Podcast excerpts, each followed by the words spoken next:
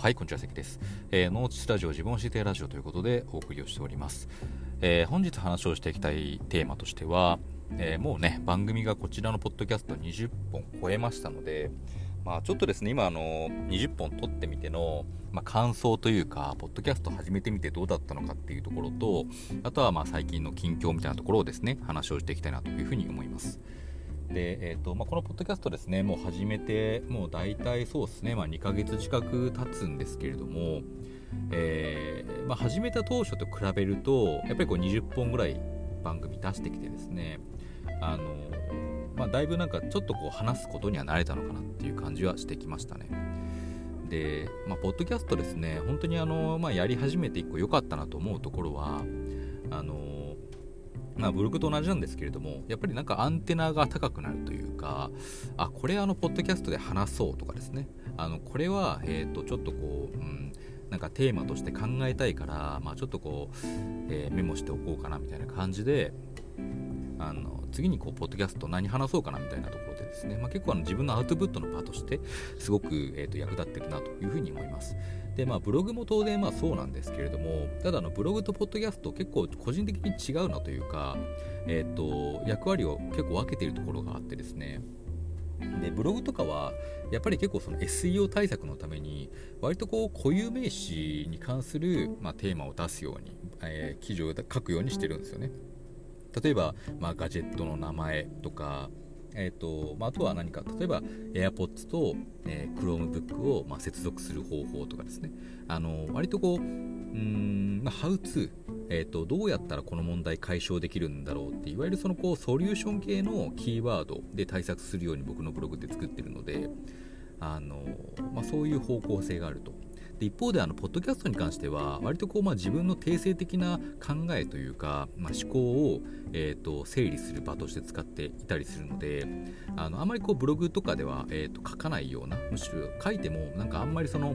うん自分のアクセスにつながらないようなですねえーと、定性的なこう思考法の話をあえてこのポッドキャストの方でしてるっていうのはあったりするんですよ。なので、えーとまあ、個人的にはやっぱりこのこう定性的な、え、考えをまとめる方がですねやっぱりこう、まあ、ブログの記事はそれはそれで面白いんですけれどもただポッドキャストはポッドキャストで、えー、そういった話ができるというところではですね割とこうなんか毎回毎回リリースした後の満足感みたいなのは、えー、高かったりします。であとはやっぱりその結構ねあの、ままだまだこのチャンネルはそんなにこう、まあ、聞いてる方は当然まあ少ないんですけれどもまあ、ただ、えーと、僕自身としては結構この、えー、自分が撮った内容をですねあのあらかじめあら改めて聞き直したりとかしてあなんか自分こういう風に話してんだとかこういう風にこう考えてるんだとかあとはなんかもうちょっとこういう風に、えー、まあ、話し方を改善しなくちゃいけないなみたいなところの、まあ、客観的ななんか自分の癖とか、えーと、思考方法みたいなところをですね俯瞰してこう見ることができるのでなんかそういった意味ではなんか自分を改めて知るというところでもなんかすごいこう役に立ってるのかなというふうな気がしております。はい、でもともとこのポッドキャストですねあのなんでこうやろうかと思った話なんですけれどもあのまあ、本当にこう直近去年から今年にかけて非常に影響を受けているポッドキャストの番組で、まあ、古典ラジオという番組があるんですよね。で古典ラジオ、まあ、あのもともとそこでまあパーソナリティされているあの樋口さんとかがですねあのポッドキャストをこういろんな方ができるように、えーとまあ、ワークショップ開いたりとか、えー、ポッドキャストが、まあえーと、できるようななんかこうヘルプ手助けみたいなのをずっとしている方でしてでそういうその、まあ、樋口さんがですねあのポッドキャストもっと気軽にみんなやればいいじゃんという話を、まあ、あの前何かの番組でしていてですね。でそこでハッと思ったんですよね。あの自分自身割とこう会社で例えばこうグッドニューとかで、まあ、みんなの前で話す機会とかってあったりするんですけれどももともと自分なんかそういうそのこう思考を整理して誰かの前で話すとかそもそも自分の思考自体がなんかちゃんと整理されきれていないような感覚ってなんかずっとあってですね。でそこでもっとこううまく話せたらなとか自分の考えってもうちょっとスマートにアウトプットできないのかなっていうのを、まあ、結構悩んでたりしたんですよね。その時にあのこのポッドキャストって結構あのそういった役割を果たすにはすごく適切な、まあ、ツールなんじゃないかなというふうに思ったんですよ。で、まあ、これがまあ例えばこれ YouTube とかね、あのまあえーとまあ、今だったら本当にこう皆さん YouTube であの自分の考え発信したりとか、まあ、動画を作ったりとか投稿とかってやってたりするんですけれども、まあ、ただ YouTube も YouTube もですね結構こうブログ的というかやっぱりこう何のキーワードで対策するのとかやっぱお金儲けをしようとするとですね本当に自分のこう話したい内容っていうのは話せなかったりするんですよね。あとはお金を儲けようと思うとやっぱりねどうしてもこう、うん、疲弊しちゃうんですよ。今ってまあ YouTuber、まあ、非常にあの競争も激しいですしあの割とこう市場的にも本当に誰も彼も YouTube 投稿していてですねあのここでじゃあのし上がっていくのって非常に難しかったりするんですけれども一方ポッドキャストってまだまだ何て言うんでしょう日本の中ではあのそんなにこうメジャーではないあの音声配信プラットフォームということでですね、えー